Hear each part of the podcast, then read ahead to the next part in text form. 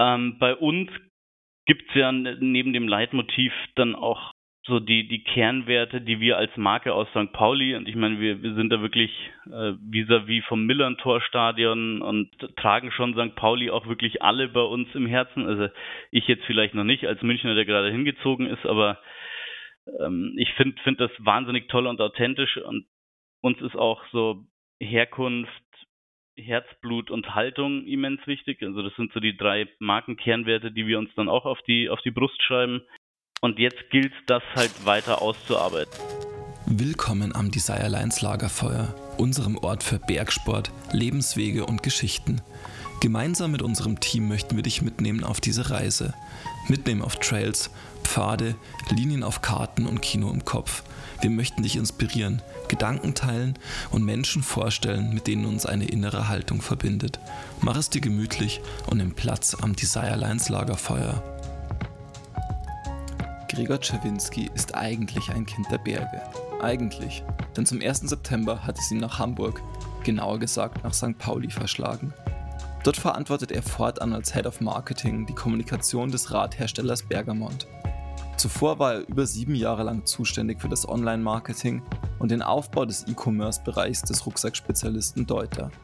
Wir sprechen natürlich über die Bedeutung von Online-Marketing und vor allem über die Relevanz von E-Commerce und ist gar nicht wie vielleicht erwartbar aus Sales-Perspektive. Wir nähern uns dem Thema viel eher über die Customer Journey von KundInnen und dass diese ohne eigenen E-Commerce nur in Bruchteilen bespielbar ist. Und dass deshalb der große Benefit eines eigenen Shops vielleicht eher in der User Experience als in der Sales-Steigerung liegen kann. Wir sprechen über die Herausforderung der Radbranche, ihren Purpose zu finden und diesen auch aktiv zu verfolgen. Über klassisches Marketing Positionierung und die Herausforderung, Perspektivkundinnen zu adressieren. Ein aus meiner Sicht vielseitiges und sehr kurzweiliges Gespräch. Und mir hat es noch einmal eine ganz neue Perspektive auf die Funktion von E-Commerce gebracht. Willkommen am Desire Lines Lagerfeuer, Gregor Czerwinski. Wir machen ja bei uns im, im, Podcast immer das Bild des Lagerfeuers auf. Das heißt, wir haben so die Vorstellung, wir haben einen, Tag irgendwie gemeinsam am Berg verbracht, irgendwie waren, waren gemeinsam schön unterwegs, sitzen jetzt am Lagerfeuer und wir kennen unsere Namen. Und ich frage dich, wer du bist und was du eigentlich machst. Was antwortest du da? Er freut mich erstmal auch, Norman.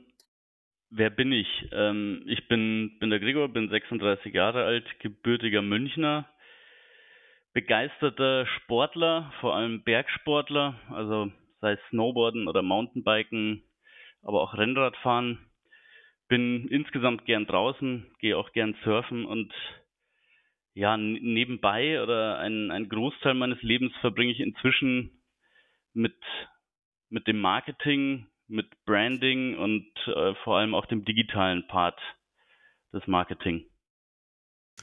Okay. Ähm, das ist tatsächlich ja die, die erste Frage. Ähm, wie verschlägt es dich als oberbayerischen Bergsportler jetzt nach St. Pauli? Das ist ja durch, durchaus nicht der, der, der kürzeste Weg. Ja, das stimmt. Meine bisherigen Stationen ließen jetzt nicht auf diesen Schritt schließen. Ähm, tatsächlich ist es so, dass ich mir einfach gedacht habe, nachdem ich das Angebot bekommen habe, also ich bin ja des Jobs wegen nach Hamburg gezogen, mhm habe ich mir gedacht, ja, wenn ich es jetzt nicht mache, dann nie wieder. Also warum nicht jetzt mal richtig klaren Cut machen, richtig aus der Comfortzone raus und auch mal komplett neues Umfeld. Und ich fand Hamburg schon immer toll, auch wenn mir hier natürlich die Berge so ein bisschen abgehen, aber dafür freue ich mich jetzt drauf, hier das Meer kennenzulernen. Da kenne ich mich jetzt noch nicht so gut aus. Okay. Ähm, ja, mit so ein bisschen raus aus der Comfortzone und Wechsel hast du ja gefühlt so ein bisschen Erfahrung, weil du hast geschaut, irgendwie, du hast äh, deine Ausbildung ist ja durchaus auch was anderes als Marketing ähm, oder Digitales. Du hast einen Bachelor in Umwelt- und Verfahrenstechnik und einen Master in Wirtschaftsingenieurwesen. Wie kam dann so bei dir der Einstieg ähm, ja, ins Online-Marketing? Ja, da, da, muss ich gleich mal eingreifen. Also den Master habe ich nicht mal fertig gemacht bisher, ähm, nachdem mich mein damaliger Chef bei Ian einfach direkt zwischen zwei Prüfungen am Telefon abgeworben hat. Aber ja, äh, genau, ich bin, bin aus privatem Interesse und dann aber auch wegen dem Sport zum, zum Studieren nach Innsbruck und haben da, habe da Umwelt- und Verfahrenstechnik gemacht. Hat sehr viel Spaß gemacht, aber ich habe während dem Bachelor schon gemerkt, äh, das ist nicht ganz so meins. Ich mhm. würde schon lieber wieder mehr Richtung, Richtung Vermarktung gehen. Ganz so, ganz so an den Haaren herbeigezogen war die Entscheidung dann nicht, weil ich war schon mit 18, war ich das erste Mal Chefredakteur von einem Online-Snowboard-Magazin und habe dann nach und nach über die Jahre auch immer während dem Studium, ob es für Events war oder andere Firmen, PR gemacht, ähm, Social-Media-Kanäle betreut. Deswegen, ich war, war dem Marketing schon, schon nahe, habe hab das Marketing teilweise mitunter von unserer Snowboard-Schule gemacht.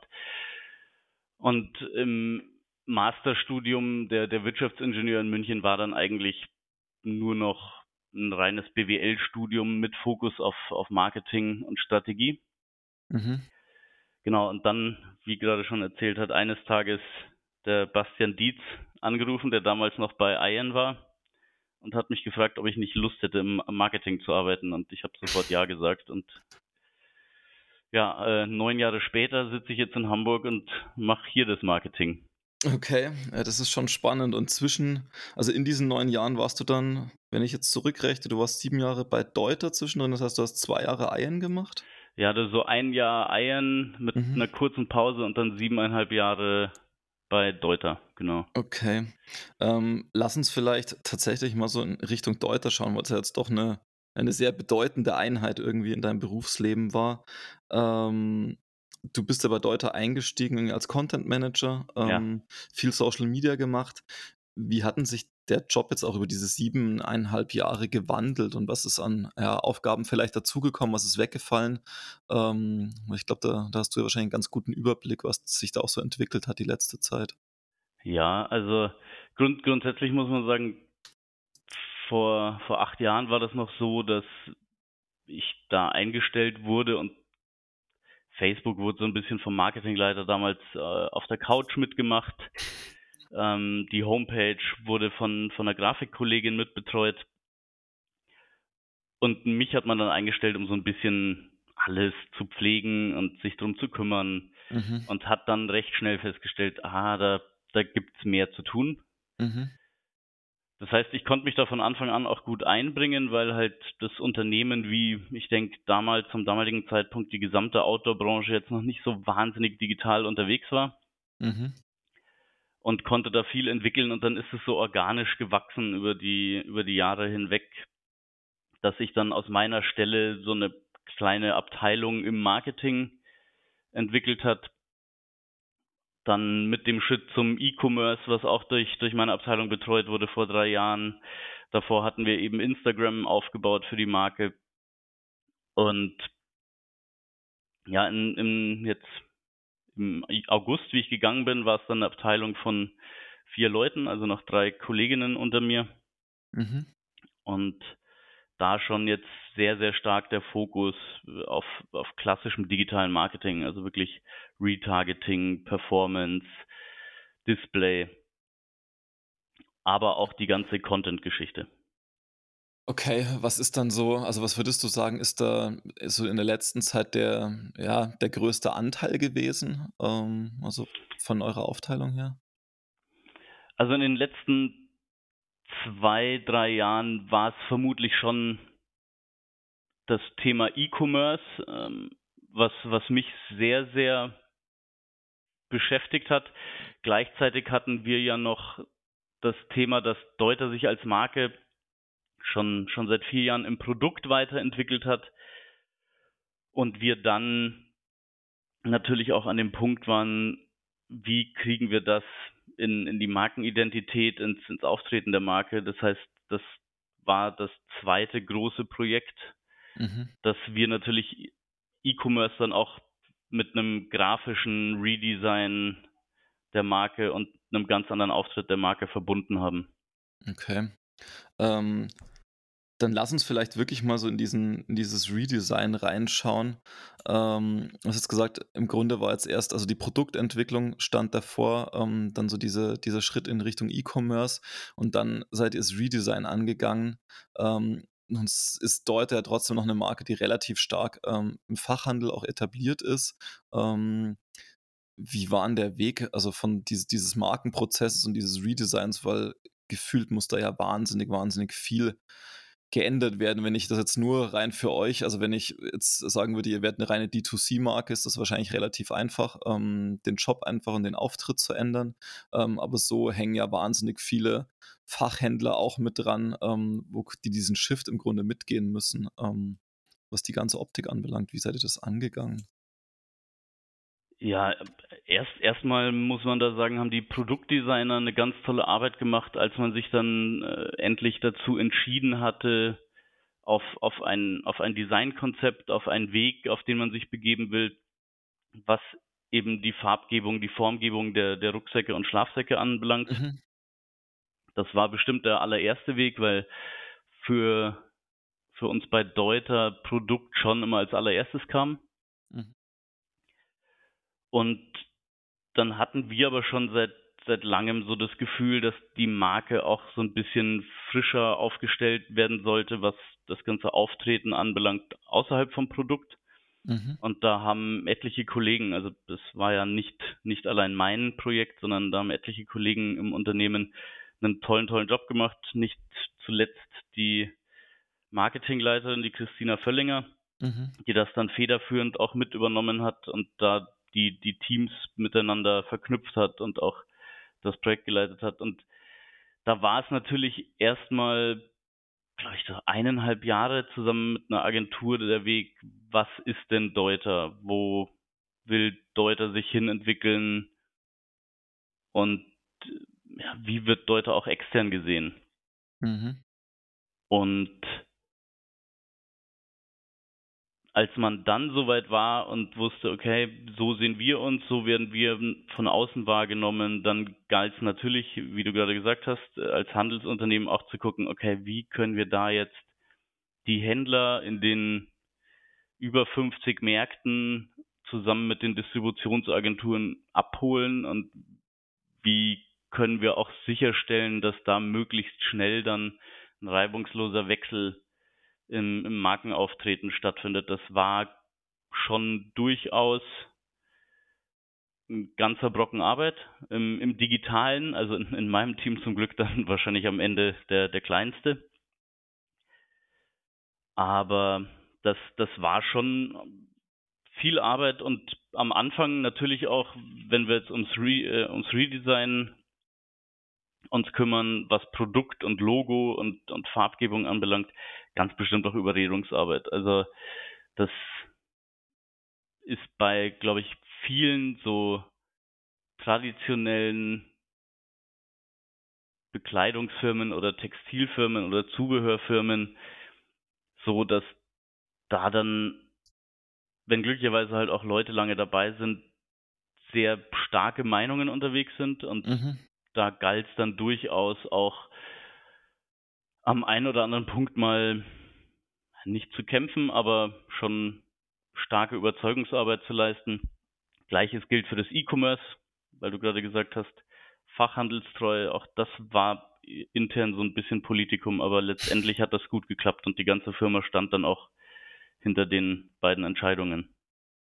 Okay, also das wäre meine nächste Frage gewesen. Also, ähm, weil wenn du jetzt sagst, es war jetzt am Schluss eine Abteilung mit vier Leuten, dann gehe ich davon aus, dass ihr wahrscheinlich ähm, im Außendienst ähm, noch ein paar mehr hattet und dann in den Märkten ja auch nochmal Leute, die quasi ja eine Meinung zum Thema, wir gehen jetzt in E-Commerce rein ähm, und das irgendwie ihren Kunden am Schluss ähm, verargumentieren mussten.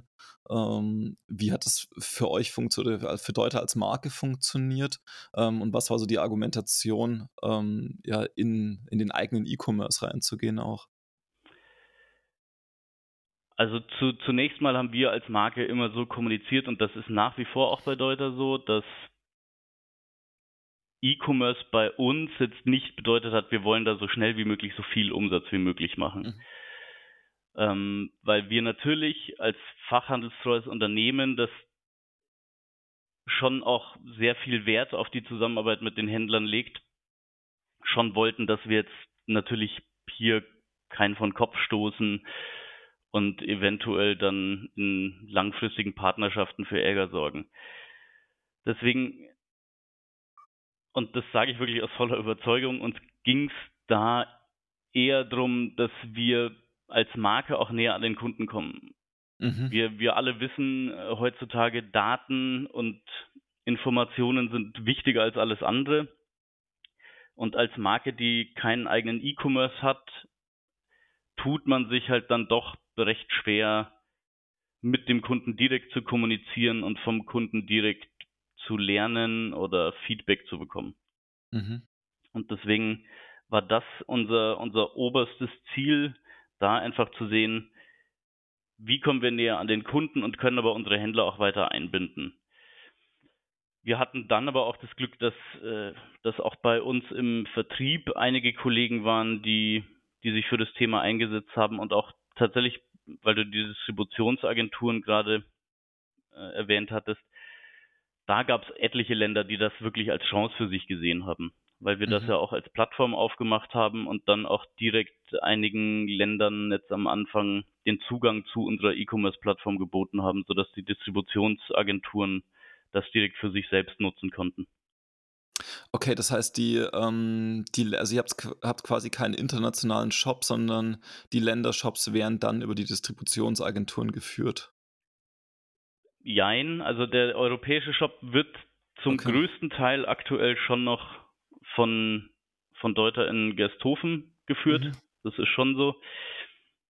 Es gibt dann äh, zum Beispiel in den USA den Shop, der wird vom Tochterunternehmen in den USA als keine Distributionsagentur, aber mhm. gleicher Mechanismus geführt. Es gibt in Benelux ein, ein Team, die sich um, um den ganzen Markt Niederlande, Belgien, Luxemburg kümmert. Das heißt, der Shop ist ausgegliedert und dann ist man halt gerade nach wie vor dabei und ich war jetzt auch noch bis Juli dabei zu sehen, in welchen Märkten macht es als nächstes Sinn, den Online-Shop dann live zu nehmen. Okay. Aber ist es dann so, dass die, dass der, der E-Commerce-Bereich bei Deuter, ähm, wo du am Schluss jetzt gegangen bist, ähm, einen relevanten Anteil ähm, am Income schon hatte? Ähm, oder ist es eher, dass man damit die Online-Marketing-Maßnahmen ähm, ein bisschen stärker, ja, ich sag mal, von der Customer Journey zu Ende führen kann auch? Also wenn wir den Gesamtumsatz des Unternehmens anschauen, dann sprechen wir da schon noch über einen geringen Anteil. Okay das E-Commerce hat uns bestimmt gerade beim europäischen Geschäft äh, vor allem in den letzten anderthalb Jahren sehr, sehr geholfen. Mhm. Das muss man schon sagen. Also wir waren, glaube ich, alle im Unternehmen froh, dass wir im November 2019 mit dem Shop live gegangen sind, kurz bevor quasi dann die Pandemie vor allem dem stationären Einzelhandel so ein bisschen einen Strich durch die Rechnung gemacht hat. Das heißt, da war es schon wichtig, insgesamt betrachtet ist es ein geringer Anteil. Also da sprechen wir schon noch über ja, un untere einstellige Prozentbereiche. Wir haben allerdings bei uns im Team gemerkt, dass, dass es halt uns einen deutlichen Vorteil gibt, eben diese End-to-End-Kommunikation, wie du gerade gesagt hast, zum Kunden hin durchzuführen und zu verbessern. Also wir, wir haben gleichzeitig dann noch ein Customer Relationship Management eingeführt mhm. und Newsletter Marketing optimiert. Das heißt, da haben wir schon gesehen, ähm, was man alles lernen kann und dass einfach E-Commerce da ein großer, großer Punkt ist, den man braucht, um da wirklich mit dem Kunden in Kommunikation zu treten.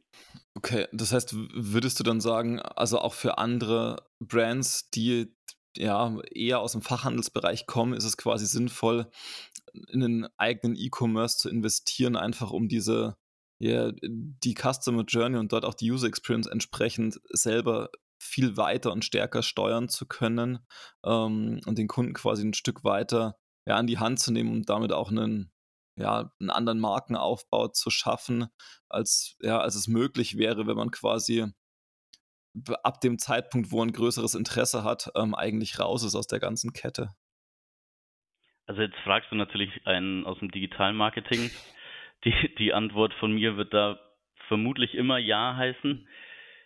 Ich, ich sehe einfach zu viele Vorteile zumindest dem Kunden die Möglichkeit zu geben, auch über dich einzukaufen. Ob das dann direkt bei dir ist oder in einem Netzwerk zusammen mit deinen Händlern, wie es ja auch etliche Marken haben, das sei mal dahingestellt, aber dass du zumindest den ganzen Conversion-Ablauf, also vom Anwerben des Kunden über den, den Kauf und über den Vertragsabschluss bei dir auf der Website hast und in deinem System, das halte ich schon für sehr, sehr sinnvoll.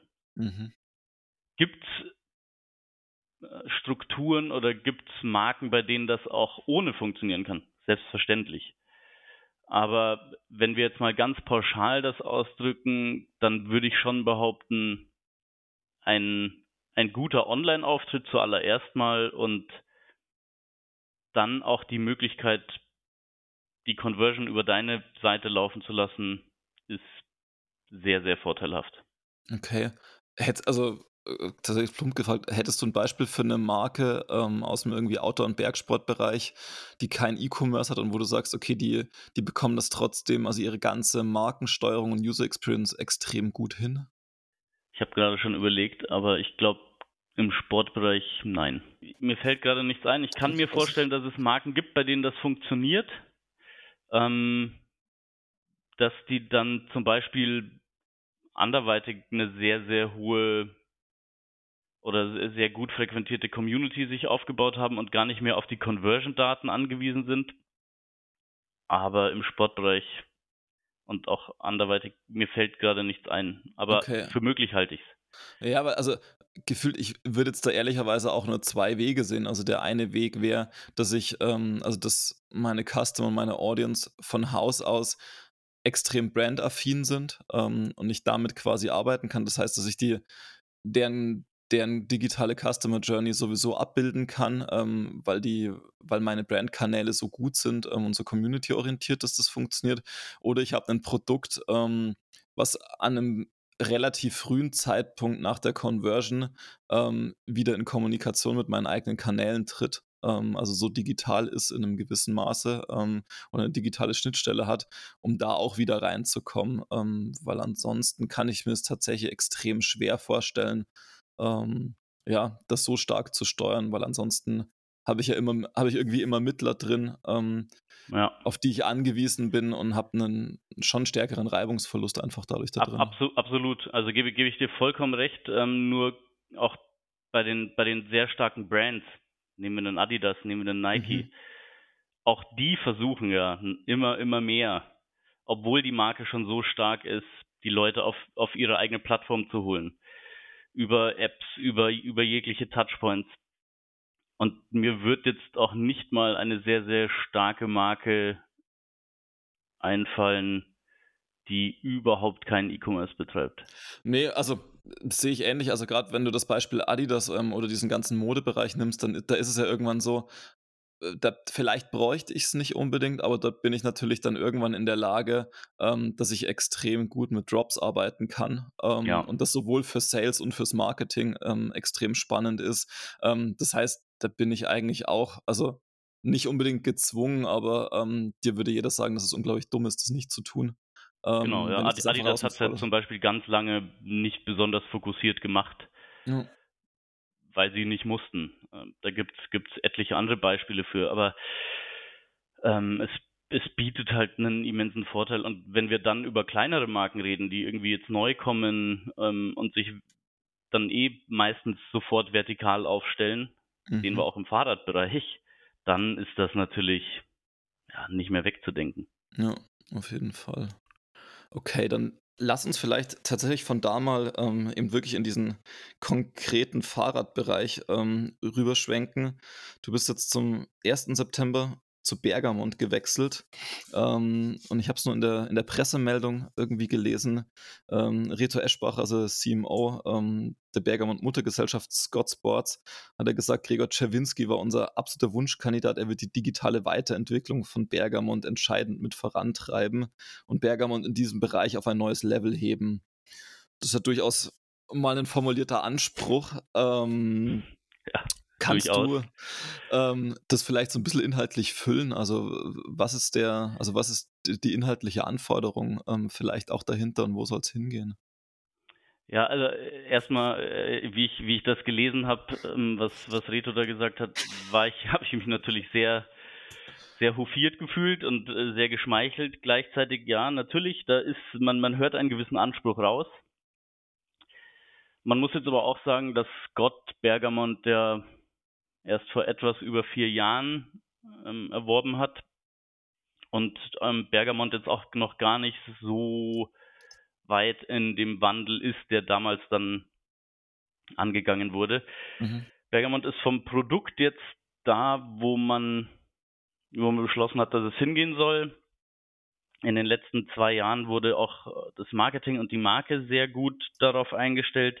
Mhm. Und ich glaube, so die, die Erwartung inhaltlich ist tatsächlich jetzt, das so ein bisschen weiter zu schärfen, zusammen mit der Entwicklung und dem vorhandenen Marketingteam einfach daran zu arbeiten und dann eben auch, und da kommen wir eben zum Digitalen, den Part weiterzuentwickeln, weil aktuell, ähm, ich weiß nicht, ob du dir die Website angeschaut hast, mhm. sieht man keine Preise, hat keine Möglichkeit, auch über die, über die Website mit dem, mit dem Endkunden, äh, mit dem Händler zu interagieren. Wir haben mhm. keine Möglichkeit, mit dem Endkunden zu interagieren bei Bergamont aktuell. Natürlich gibt es auch hier die Möglichkeit, Newsletter zu machen, aber das ist halt auch so Prinzip Gießkanne. Mhm. Und ich glaube, Reto meint vor allem das, ähm, wenn er meint, den digitalen Wandel voranzubringen, dass wir uns auch irgendwann Richtung E-Commerce bewegen. Und da bleibt eben zu schauen, in, in welchen Schritten machen wir das? Wie können wir den Handel hier einbeziehen? Weil natürlich in der Fahrradbranche der Fachhandel noch viel wichtiger ist als jetzt in der Rucksackbranche zum Beispiel. Ja. Und ja, da bin ich jetzt gerade zusammen mit dem Team und auch mit, mit Reto Eschbacher dabei, zu schauen, wie können wir die Marke in den nächsten Monaten weiterentwickeln. Also ich habe so ein mhm. gesetztes Ziel äh, bekommen in, in sechs Monaten zum Sales Meeting. Da gilt es dann mal so einen Aufschlag zu machen. Mhm. Bis dahin habe ich, glaube ja, nicht Narrenfreiheit, aber viele Freiheiten, die ich genieße und ähm, tolles Team, mit dem ich mir da viel erarbeiten kann. Okay, cool. Ähm, aber das heißt, wie du gerade schon gesagt hast, das heißt, E-Commerce wird ein elementarer Bestandteil des Ganzen sein. Also wirklich zu gucken, ähm, wie können wir stärker mit unserem Kunden interagieren. Also wie können die auch mit, mit euch wahrscheinlich interagieren. Ähm, aber es ist quasi noch nicht nicht fixiert, ähm, wie diese E-Commerce-Lösung ausschauen wird. Nein, genau. Also es, es gibt bestimmt Ideen ähm, mhm. bei mir im Kopf, äh, bei Scott oder, oder auch beim Team. Fixiert ist da noch nichts. Mhm. Fest steht, wir, wir wollen und werden weiterhin mit Händlern zusammenarbeiten. Also mhm. so ganz vertikal werden wir uns jetzt nicht aufstellen wie es andere Fahrradbranchen machen, die am, am Fachhandel vorbei agieren, mhm. weil das unsere Strukturen einfach gar nicht hergeben. Das wäre viel zu aufwendig, das, das auch umzustellen. Wir haben jetzt auch in Hamburg kein riesiges Lager oder so. Aber wir sind da mit Bergamont eine Marke, die sich vor allem dem urbanen Mobilitätswandel mhm. verschrieben hat und natürlich mit, mit dieser Änderung im Produktsortiment hin zu Rädern im urbanen Umfeld. Das heißt jetzt das, das Lastenrad, das Gravelbike, äh, Klappräder mit, mit Motor für Pendler. Da haben wir halt auch einen urbanen Kunden dahinter. Und der urbane Kunde verlangt jetzt schon und wird auch immer stärker verlangen, dass er auch digital mit einer Marke in Kontakt treten kann. Mhm. Und deswegen müssen wir da einfach schauen, wie, wie können wir das dem Kunden anbieten, was können wir da dem Kunden anbieten. Wir haben schon inzwischen einige gute Tools, damit der Kunde sich zumindest informieren kann, aber beraten können wir den Kunden aktuell noch nicht und wir können den Kunden aktuell auch noch nicht zum Händler führen oder okay. den Händler zu ihm. Mhm. Okay, aber das heißt, ähm, weil ich würde jetzt tendenziell von außen gesehen auch wieder mutmaßen, dass also, ja, wie du sagst, also der, der Fachhandel, also ich glaube, diese, diese Beziehung braucht sicherlich auch aus Markensicht wahrscheinlich schon noch.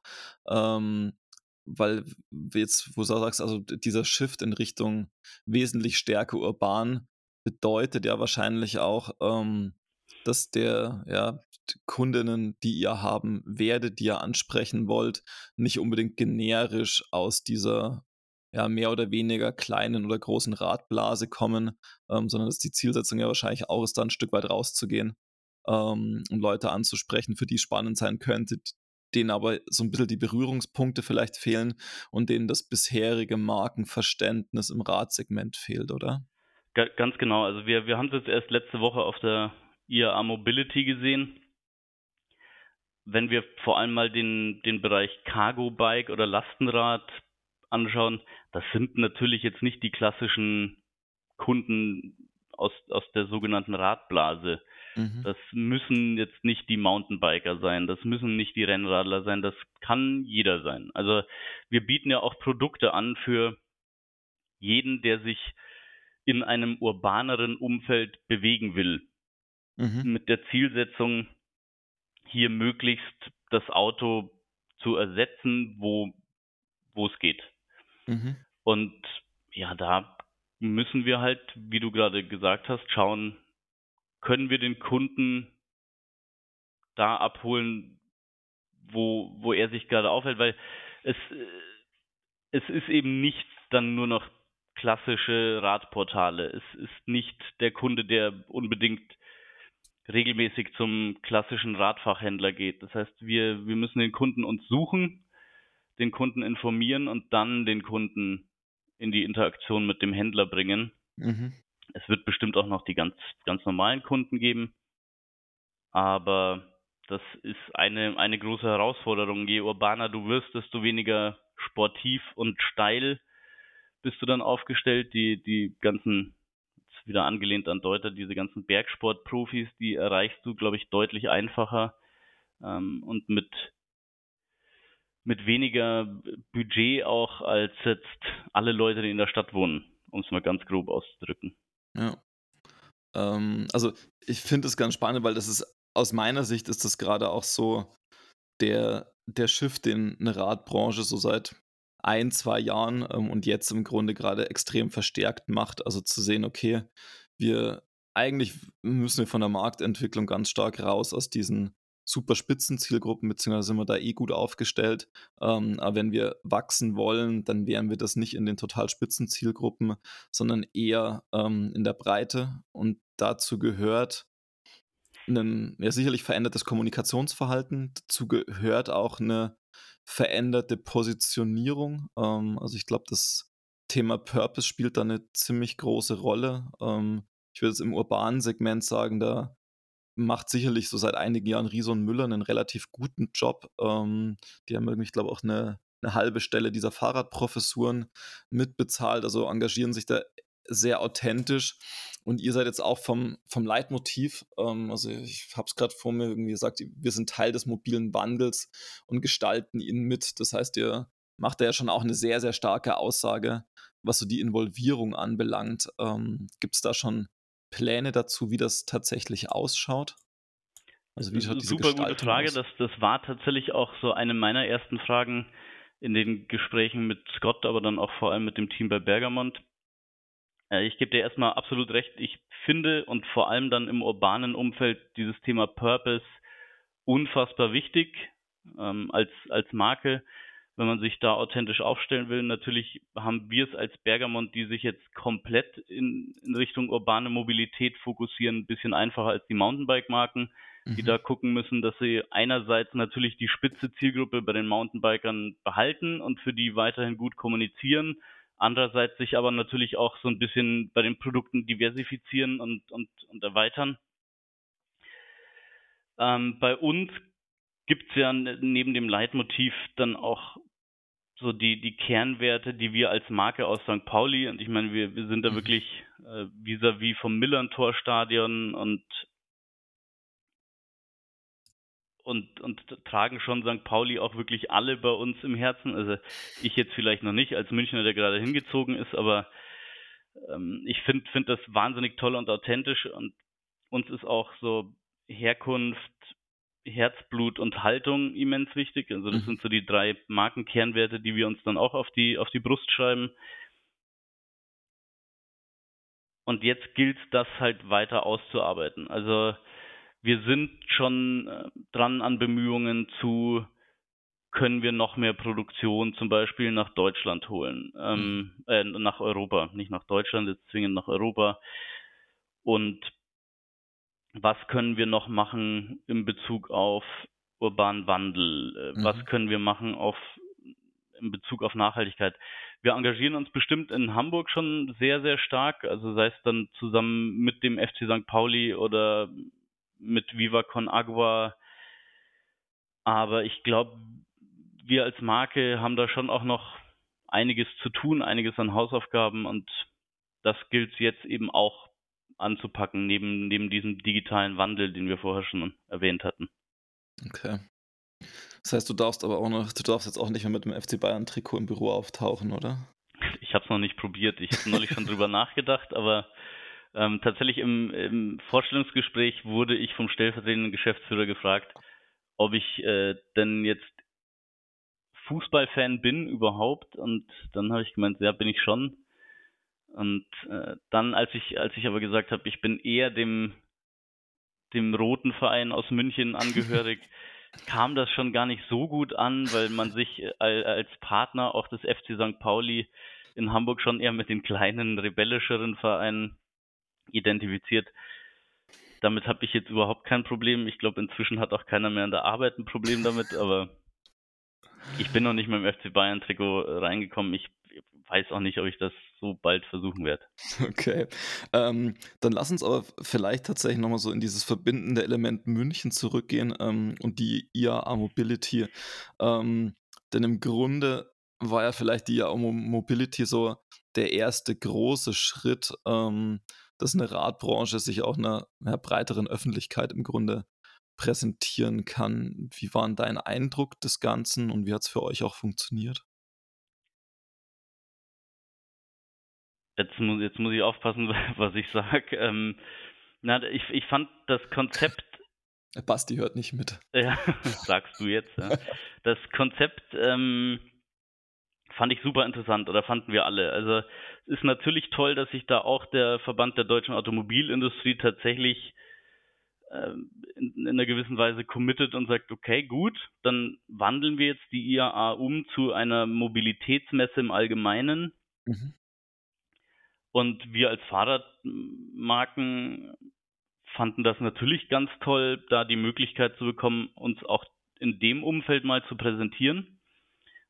Ich finde, für Bergamont gerade ist es ein ganz toller Fit. Es waren ganz viele andere Marken da, zum Beispiel auch Riese und Müller, äh, aber auch Deuter war vertreten irgendwie mit den, mit den neuen Fahrradtaschen. Mhm. Das ist natürlich schon eine tolle Möglichkeit wir haben uns in den letzten zwei Wochen dann auch viel darüber unterhalten und ich, ich glaube, und da ist sich sowohl die Messe München bewusst darüber, als auch ähm, die IAA und der, der VDA, dass da schon noch was verbessert werden kann. Mhm. Also was, was ganz toll ankam, denke ich, bei uns und bei den, bei den Endkunden oder bei den Besuchern waren diese Open Spaces, also dass man die Messe so ein bisschen in die Stadt zu den, zu den Kunden bringt. Ja. Das war, das war wirklich ganz toll. Man muss natürlich fairerweise sagen, und das gilt jetzt sowohl für die Messehallen als auch äh, für die Open Spaces, die Fahrradindustrie hat halt dann nach wie vor eine Nebenrolle gespielt. Mhm. Ja, ähm, das hat natürlich mit Budget zu tun. Also wenn wir uns anschauen, was Mercedes da auf dem Odeonsplatz gestellt hat, das äh, ist, ist ein bisschen anders, als wenn Specialized oder Bergamont da äh, einen, einen schönen Stand in Hofgarten stellt. Mhm. Aber letzt, letztendlich muss man sagen, es war wahnsinnig interessant für uns. Wir haben, glaube ich, viele Kunden erreicht, die wir so nicht erreicht hätten oder die wir bisher noch nie erreicht haben, weil auch nicht alle Kunden, das haben wir bei unserem Stand auf der Messe vor allem festgestellt, viele Kunden wussten noch gar nicht so, was ist denn ein Lastenrad, was kann das denn alles. Also unsere Räder mhm. kamen sehr, sehr gut an und haben schon für viel Interesse gesorgt. wir hätten uns schon auch erhofft, dass ein bisschen mehr Presse vielleicht äh, dabei rumkommt. Mhm. Also insgesamt jetzt nicht nur für Bergamont gesprochen, sondern ich glaube insgesamt muss man sagen, die, die Fahrradindustrie ist, was Publikationen anbelangt, dann ein bisschen kurz gekommen. Das mhm. hat unterschiedliche Gründe. Aber ich denke, es war ein guter Anfang und jetzt werden wir sehen, wie sich das weiterentwickelt. Ich, insgesamt hat, hat die Messe viel Aufmerksamkeit bekommen, jetzt gerade während der Messe, auch durch die gleichzeitig stattfindenden Proteste. Ja. Und man muss das jetzt halt als Chance nehmen für die Fahrradindustrie, aber auch für die Automobilindustrie, um zu sehen, wie man das Konzept oder auch ähnliche Konzepte weiterentwickeln kann. Und ich würde mich freuen, wenn sowas wieder stattfindet oder öfter stattfindet und die Fahrradindustrie hier vielleicht noch ein bisschen mehr Präsenz bekommt. Ja. Okay, ähm, jetzt war das ja, also ist das ja quasi wirklich so klassisch Präsenztermin ähm. Ähm, wie ist da jetzt für dich auch bei Bergamont die Umstellung? Also jetzt wirklich als Head of Marketing, ähm, hast du nicht nur ähm, das komplette Online- und Digital-Marketing zu verantworten, ähm, sondern im, ja, im Grunde sagen wir klassischere Disziplinen, also Messe, ähm, Digital Out of Home und Out of Home-Geschichten, ähm, PR. Ähm, ja, wie ist da so die Eingewöhnung in dieses, in dieses sehr vollumfängliche Aufgabenfeld auch? Ja, man, man muss sagen, ich äh, komme so ein bisschen aus der glücklichen Position, dass ich bei Deuter schon hier und da einiges mal mitbetreut habe. Mhm. Also ich habe bei Deuter schon gerade am Anfang, wie das, wie das Marketing-Team noch kleiner war, jetzt nicht nur digital gemacht, sondern da hast du dann auch mal dich um ein Event gekümmert, da hast du auch viel PR aus den, aus den spitzeren Magazinen mit übernommen. Bei Ian war ich auch schon mal für einen, für einen Messestand verantwortlich. Mhm. Aber ja, es ist natürlich eine, eine Umgewöhnung. Also ich bin gerade erstmal drin, rauszufinden, was findet denn da alles so statt und wie ist die Herangehensweise von Bergamont auch mhm. dann in Zusammenarbeit mit, mit den Vertriebsstrukturen oder auch mit Scott in der mhm. Schweiz. Und da freue ich mich drauf. Ich kann da jetzt noch gar nicht so viel zu sagen. Also auf der IAA war es jetzt eher für mich Produkte mal kennenlernen, anfassen und direkt ähm, lernen zu müssen, dem Endkunden dann auch was über das Produkt zu erzählen, mhm. nachdem ich ja erst drei Tage vorher im Büro war und dann direkt auf die Messe geschickt worden bin. Aber das wird bestimmt eine Umgewöhnung, klar. Äh, ich, ich muss, muss mich dann auch lernen, so ein bisschen rauszunehmen, denke ich, bei, bei dem einen oder anderen digitalen Thema und da mal was abzugeben. Weil das bestimmt aus meiner Vergangenheit schon dazu führen wird, dass ich hier und da gerne mal den Fokus darauf lege, anstatt auf andere Sachen, aber das bekomme ich auch gut hin. Und ja, sind viele, viele neue, interessante, spannende Aufgaben, auf die ich mich sehr freue. Okay. Ja, das kann ich mir total gut vorstellen. Also, wie gesagt, gerade also, mit einer Marke wie Bergamont, gerade mit diesem ja, Fokus irgendwie auf urban auch, ähm, gibt es ja schon viele Möglichkeiten und vor allem, also jetzt vorhin schon gesagt, mit irgendwie Kooperation mit St. Pauli, Kooperation mit Viva Con Agua. An sich seid ihr da schon für die Bike-Branche relativ weit, eben auch was so ein Kooperationsthema und eine breitere Aufstellung anbelangt. Ähm, und ich glaube, da stärker reinzugehen, da weiter reinzugehen eben, ähm, und zu gucken, was ich ja aus verschiedenen, äh, mit verschiedenen Präsenzgeschichten auch noch machen kann im PR-Bereich, vielleicht was Positionierung anbelangt. Ähm, da glaube ich, ähm, ergibt sich schon ein sehr, sehr spannendes ähm, Spielfeld auch gerade in dem Bereich. Definitiv, ja. Also wir haben natürlich auch Glück äh, mit, mit der Lage aus St. Pauli. Äh, mhm. Also wenn, wenn wir jetzt nicht einen FC St. Pauli und einen Viva Con Agua direkt vor der Tür hätten, wüsste ich nicht, ob mit denen schon Kooperationen stattgefunden hätten. Mhm. Also so ehrlich muss man dann auch sein. Und gleichzeitig muss man dann auch sagen, wir ernten halt jetzt dann langsam die Früchte aus, aus der Fokussierung, den die Marke so vor zwei, drei Jahren erfahren hat, einfach durch die Übernahme von Scott. Also mhm. da, da wurde ja schon irgendwie viel, viel geändert äh, für die, für die Kolleginnen vor Ort. Allein was die Produkte und die Produktvielfalt angeht. Mhm. Und ja, wie gesagt, das, das gilt halt jetzt aber auch noch viel weiter auszubauen. Also wir sind da echt erst auch am Anfang, aber ist ein super spannendes Thema und gerade so die Thematen, eine Thematik äh, Purpose oder auch wie können wir dem Kunden digital das Produkt näher bringen, das ist super interessant und wird uns jetzt die nächsten zwei Jahre bestimmt beschäftigen. Okay. Ja, da bin ich tatsächlich gespannt, ähm, wo es hingehen wird. Ähm, weil du es jetzt gerade sagst, ähm, mit, also auch von Scott getrieben, diese, diese ähm, Segmentfokussierung. Das heißt, ihr habt quasi, also Bergamont hat dann quasi auch in diesem ähm, in diesem Unternehmenskonstrukt auch diese klare Aufgabe in, in Richtung urban zu gehen, wo Scott eher so diesen sportlichen Anstrich haben wird. Also das, was jetzt BMC vielleicht, ähm, zu denen Bergamont auch mal gehört hat, jetzt mit einer eigenen Ausgründung quasi macht in den langhubigeren Sportbereich. Das heißt, das wird quasi äh, bei euch im Unternehmenskonstrukt über die verschiedenen Marken auch gelöst, oder? Ja, definitiv. Also mhm. wir werden jetzt äh, kein Konkurrenzprodukt zum, zum Spark oder zum Gambler rausbringen. Ja. Äh, gleichzeitig wird Scott, glaube ich, jetzt nicht anfangen, Lastenräder mhm. zu produzieren, sondern das hat sich jetzt vor allem in den letzten Jahren dann auch ganz gut, wie ich das mitbekommen habe, organisch voneinander so ein bisschen differenziert. Und man sieht eben ganz gut die Trennung. Man sieht auch hier und da, dass man natürlich auch Synergien nutzt. Mhm. Aber man, man hat halt diese klare Trennung. Bergamont ist, ist auch von der Designsprache deutlich urbaner, während Scott dann natürlich das deutlich sportivere Publikum dann nochmal und auch deutlich, deutlich bergiger assoziiert wird. Dann nochmal so in, in, in, Richtung Hamburg. Ähm, was ist jetzt dann so deine, was sind jetzt so deine Outdoor-Aktivitäten, ähm, wenn du in Hamburg bist? Also da schon was, was auserkoren, ähm, was so ein bisschen die Berge nicht ersetzt, aber ähm, so adäquat ist dafür? Also bisher bin ich noch äh, hauptsächlich im Flachen auf dem Rennrad unterwegs. Okay. Ähm, oder oder gehen wir hier eine Runde joggen irgendwie über einen Altonaer Balkon. Ich habe mir jetzt aber auch ein Gravel-Bike schon bestellt und, und hoffe, dass ich dann äh, da so ein paar Touren mal mitfahren kann. Also das, das Team bei uns, vor allem aus der Entwicklung, ist da ja schon sehr, sehr aktiv, was, was Radfahren angeht. Ich habe auch schon gehört, dass die Harburger Berge ganz gut sein sollen, um da mal eine kleine Runde mit dem Enduro zu fahren. Wenn das jetzt ja, nicht, nicht vergleichbar mit, mit den großen Bikeparks in den Alpen ist oder ähnliches, aber da kann man schon ein bisschen Trails fahren.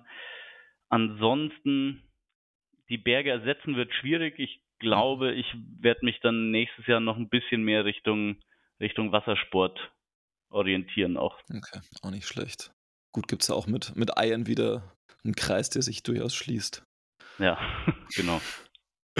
Ja, cool. Dann, ähm, Gregor, vielen, vielen Dank für deine Zeit. Ähm, und ich bin tatsächlich gespannt, ähm, wie du sagst, wo ihr in zwei Jahren steht ähm, und was sich bis dahin entwickelt hat. Ähm, viel Spaß und viel Erfolg dabei auf jeden Fall. Da, danke dir, Norman. Danke für die Einladung. Danke für das sehr angenehme Gespräch. Ich, ich hoffe, wir hören uns äh, schon, bevor diese zwei Jahre abgelaufen sind, mal wieder. Und äh, damit ich, damit ich auch von dir oder euch mal Feedback bekomme, wie ihr denn so die Entwicklung seht. Und ja, ich bleibe auch gespannt und wir werden sehen, wo die Reise hingeht, aber ich bin da guter Dinge. Und ja, wie gesagt, vielen lieben Dank. Liebe Grüße ans Team und auch euch noch eine gute Zeit. Super, danke dir. Mach's gut.